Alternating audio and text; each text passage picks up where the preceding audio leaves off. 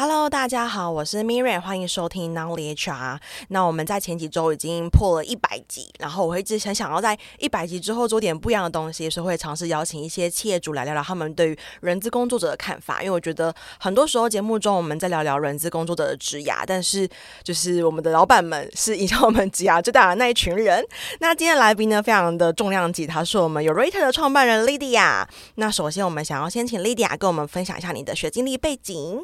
嗨，大家好，我是 Yourator 数位人才媒合平台的创办人 Lydia。那我自己本身是那个留日的，就是我以前大学的时候读早稻田大学的国际教养。早稻田 就是大家都说，哎、欸，那个是读农学系的吗？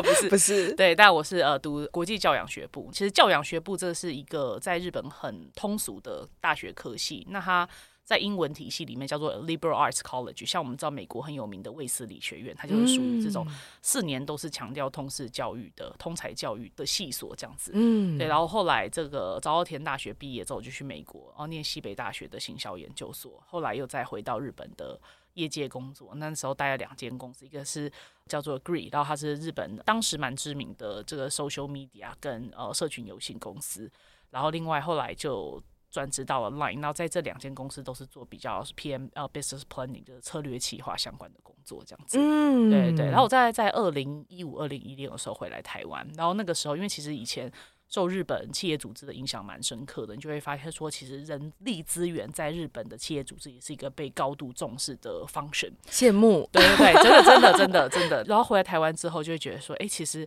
台湾在人力资源的领域里面，好像有很多可以再去努力的地方，所以就会不小心就投入了这个人力资源领域的创业。就是后来就有 Yourator，那后面后来我们现在有一个招募管理工具叫 Teamdur，那它是属于一个 HR 的呃云端服务这样子。嗯，但是我们公司在过去的六七年以来，一直致力于呃开发这个人力资源相关的软体平台，然后呃一直在推动呃人力资源领域的创新跟改革。哇哦，那我蛮好奇，当时是你回台湾的时候，你看到了。可能台湾这边的一一些本土企业的文化，跟日本他们在于 HR 重视的程度不太一样，所以进而你想要投入到这个领域。那我好奇当时是什么原因会选择，就是像 Yourator 它是一个比较偏向职缺美合的一个平台，然后 focus 在新创的这个产业嘛？对，对。所以蛮好奇当时是什么原因会选择投入到这个领域里面呢？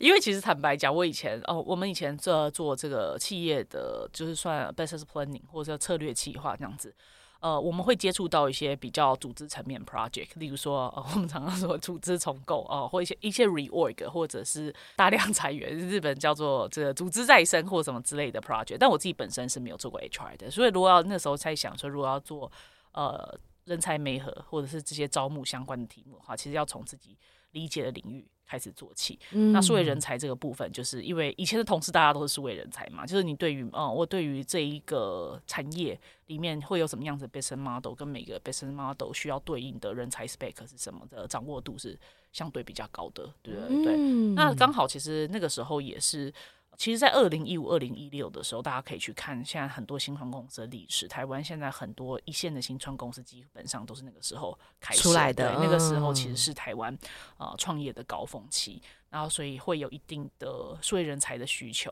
啊、呃。所以我们就很多新创公司真的是他，我们看他很小，那时候我们公司也很小，那我们就是有点像一起长大，一起长大这样子。那现在的话，其实有蛮多大企业它在推动呃所谓的企业组织呃数位转型这样子的。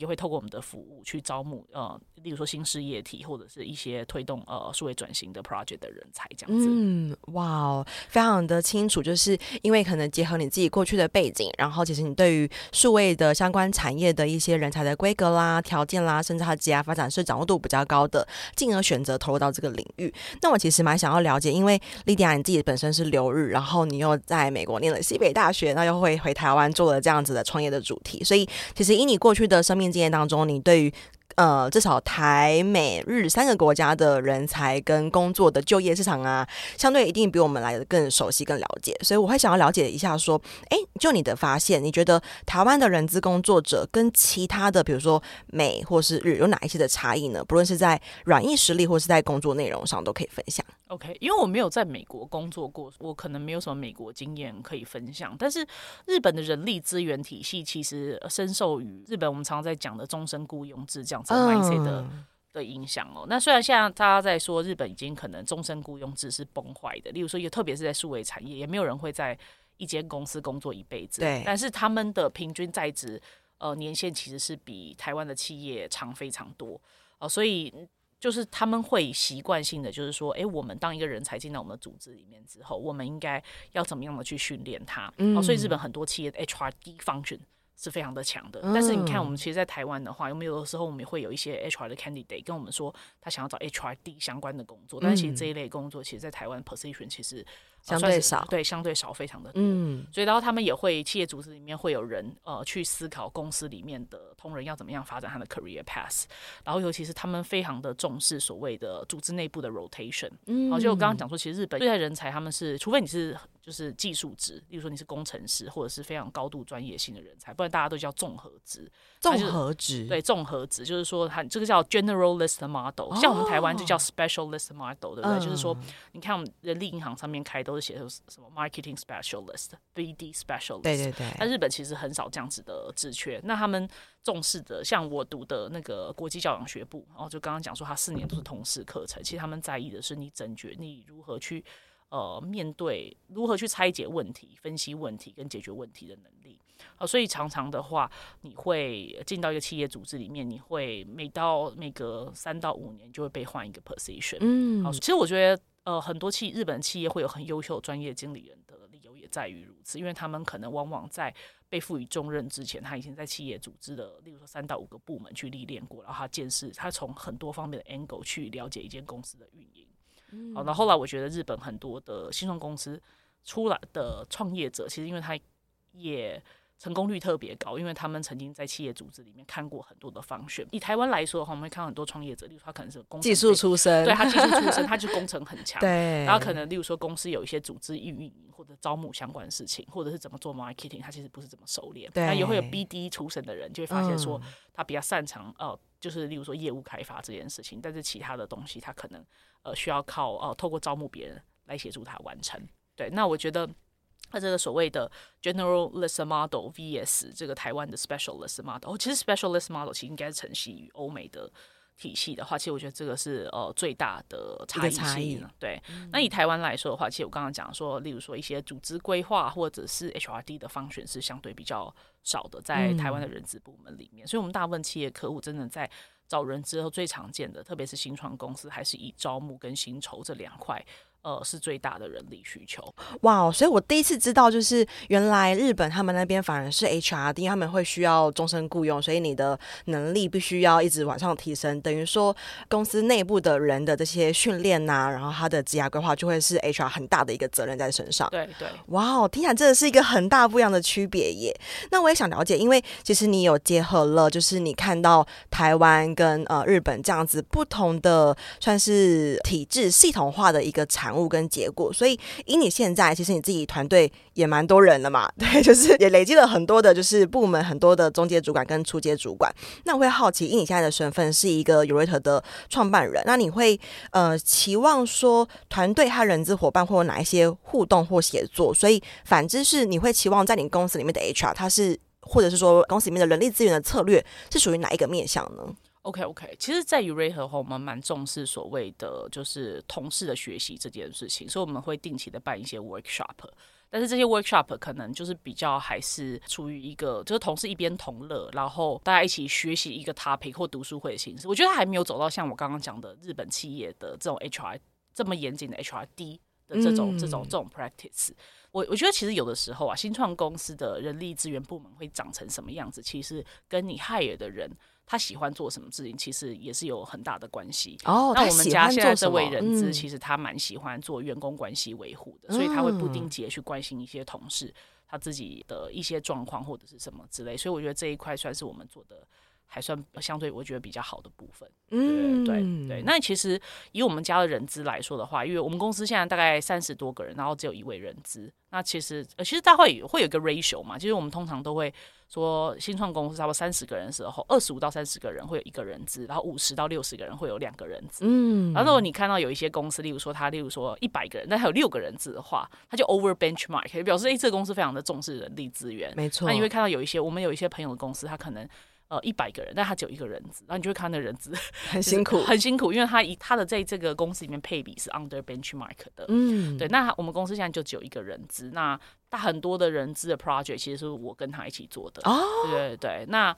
对我来说，就是除了要陪伴他成长，然后跟帮他找一些学习资源，例如说，其实有一些外部的 workshop 可以让他去上，然后或者是我们自己会办。所谓的人资小酒馆这个活动，其实也是为了我们办一些社群活动。其实除了是给客户或者社群朋友们上之外，也是给我们自己的员工有另外一个学习的场域，这样子。哦，对对。其实你会发现说，其实很多新创公司它都只有一到两个人资，对，啊，甚至可能没有更 senior 人资长这样的角色在组织里面。所以那如何当你的公司里面的人资伙伴都是 middle 呃 junior 到 middle level 的时候，你怎么去创造一个学习的？机制，或者是怎么样让他去跟外面的新创公司做横向的交流，我觉得这个是非常重要的事情。嗯，所以我听到的是，其实以目前来说，Yourator 大概有三十个伙伴，会变成 Lidia 就是一个他主要的 mentor 跟 coach 的角色。对。所以一些比较重大的 project 啦，可能会是由你过去的经验来去 lead 他，然后他去执行的部分。那我觉得听到蛮好的部分就是，其实虽然说公司只有一个 HR，但是你还是很重视他的发展，所以可能会把他去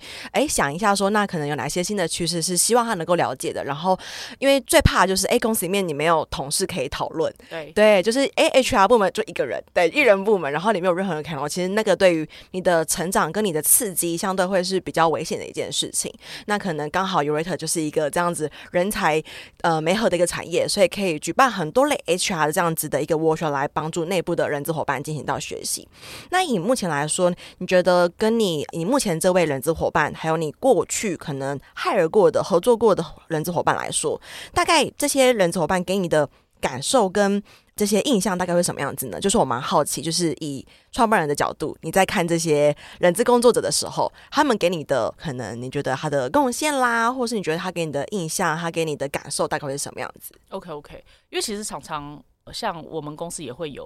呃。年轻人来面试我们公司，问说：“哎，你觉得什么样子的人、特质的人会在 Yourator 工作？”我就跟他说：“哦、做人力资源的新创公司，又或者是你在做人力资源相关的的工作的时候，其实我觉得很重要的是利他精神。嗯，因为其实有的时候，无论你是在企业端里面做人资，或者是像我们在帮企业或招募，然后帮年轻人找工作，很多时候我们其实是在帮助别人找到比我们。”更能够发光发亮的工作，所以这个利他精神其实很重要。嗯、跟你是不是喜欢服务于人群，跟你有没有办法在你做的工作里面连接到那个帮助别人找工作，或者帮助一间新创公司成长的这个社会意涵，我觉得有有没有办法看到这样子连接性的能力？其实是蛮重要的。然后你如果看到一个呃人资伙伴，他就是很利他主义，然后他本身又很愿意学习的话，你就会知道，所以其实这个人在人力资源的路上，其实可以走得很远。哇哦！所以等于说，其实第一个，不论是不是在 Yourator 这个产业底下，其实你会认为说，人资工作者在于利他跟可能服务我们所谓内部员工是蛮关键的一个要素。对对对。那讲、嗯、这样讲起来，我们会好像会觉得这个人设很叫什么很抖 M，就是说认为说抖 M 就是他有就会觉得说，哎、欸，他怎么会喜欢服务于人群？但是我真的觉得，其实这些年我真的看过很多。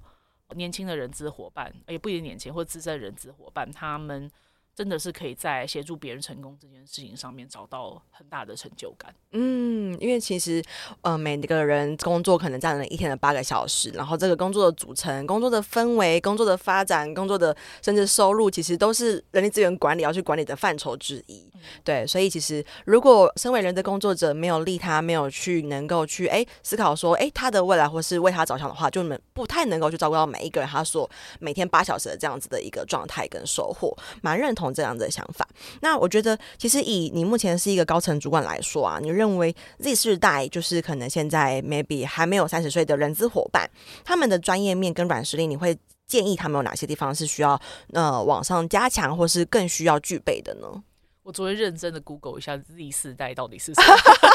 到底是从哪一年开始算是 Z 世代？他们可以把它泛称为还没三十岁这样子。哦，真的吗？可是我是一九八五年生，所以我不是 Z 世代，啊、是吗？我不知道。那我们改一下这个题目好了。如果把历史代把它换成三十以前的年轻的、比较年轻一辈的人资工作者，OK OK，嗯，嗯，就是如果你是三十岁以前的人资伙伴，那你可能在呃职场里面是属于一个比较呃 junior 到 middle level 这样的角色，那你会发现说，哎、欸，其实这在整个业界里面会有。比你，例如说在呃处于劳资关系，或者是薪酬设计，或者是一些就是人资领域里面 high core 的很 high core 的领域里面，比你强太多太多的这些人资前辈。嗯，那我觉得如果你是一个就是。你知道这个属于三十岁以下，然后你本身是属于这种我们叫 digital native 数位原住民，所以我会建议说，其实你去可以去点一些呃数位化的技能，然后让你去能够在组织里面扮演一个。这个数位化程度特别高，人资工作者这个角度，然后你可以帮公司导入一些，例如说，像我们开发招募管理工具啊，怎么样去推动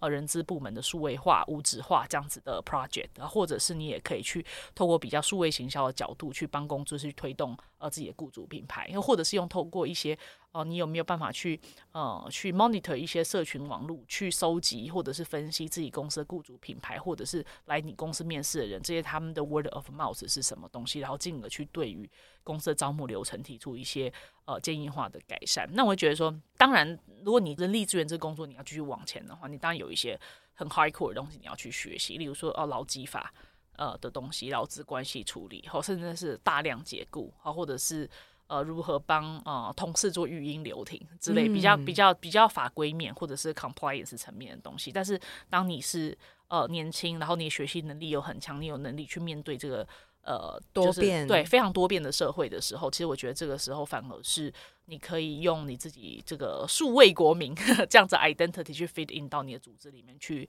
推动一些改革。哇，我觉得很棒。一开始莉迪亚提到说，因为不论就一些劳资的经验的关系的处理啦，或者是等等等一些经验，我们绝对比不上那些可能已经很资深的人资前辈或者人资主管。那我们这个世代最能够去努力的，跟我们拥有的这些相对的优势，就会是在数位化的能力这块。所以，哎，第一个，哎，我们任何整个招募流程当中，哎，怎么样？去提升它的效率，我们要怎么样可以让我们的可能线上，尤其现在可能因为疫情或是因为远距工作，其实这个块的技能变得更加更加的重要。那它就会是一个，哎，与其我们去烦恼我们的专业能力、我们专业经验好像远不如前辈的时候，不如去思考自己身上有哪一些优势是可以发挥在现代的组织上面的。对，没有没错，因为其实我觉得很多年轻人，当你刚踏入人力资源领域的时候，其实你不知道这个水有多深。其实我觉得人力资源是一个。水非常深的东西，我们常在讲选育用流，但是选育用流这四大领域里面，你光要一个模块，你要学学好的时候，你可能就要花三到五年。没错，我常常会说，其实你真我们在市面上，例如说我们在帮很多企业在找人资长这样子的角色的时候，其实我们就会发现说，你选育用流这四块，你全部都要 cover 到的人资主管，基本上在市场上几乎是不存在的。但是如果你你会这其中两个到三个。东西基本上就已经非常非常强，你就是台湾 Tier One 的人智障。但是，哦、呃，在其实真的要学到这个，我刚刚讲两到三个模块，我认为一个人智障的养成至少要十到十五年的哇的时间。好，但是其实你当他，尤其我们常常会说 We don't know what we don't know，对不对？所以就是说，很多当你是年轻人，当踏入这个年龄的时候。那个水非常非常深，到底到底深到哪里，你根本就不知道。但是你现在可以去思考，就是你如何透过你的数位化技能去帮助组织成长。嗯，蛮认同的。等于像是现在有很多的新工具，不论是 ChatGPT 或像是 Reuter 的 Tindor 的这工具，就是已经是变成一个基本的。如果你是做 recruit 的话，基本要会的东西，对而不是像是传统一样，可能还是比较是仰赖可能呃纸本啦，或是比较没有再去做一些资料库管理的这样子的能力。OK，我们会把 Reuter 还有 Tindor 的相关资讯放在。我们的节目资讯栏，那欢迎大家可以上去，就是做进一步的浏览，也可以跟 Reuter 的伙伴做进一步的联系。那下一集呢，我们会聊聊更多关于新创扩编的部分，等于说，诶，新创到底在什么阶段要去找到自己的 HR？那新创要怎么去辨别，要怎么适合什么样子的人资，适合什么样子方选的人资？那我们下次见喽，拜拜。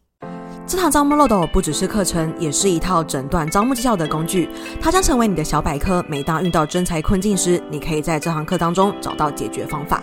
初入人资领域，不晓得如何展现你的招募能力吗？你有招募时效与绩效压力，想要找方法来让你喘口气吗？不晓得如何诊断招募困境，找不到突破点，想了解更多业界的新做法吗？不用花上万元请顾问，这堂课程让你轻松获得数据分析能力，自行诊断招募困境。有一次模板让你马上带入工作应用，有课堂作业，透过实际演练，实际发现你的问题。有真人咨询解惑你的学习盲点，有课后认证肯定你的学习成果，带你迈向加薪之路。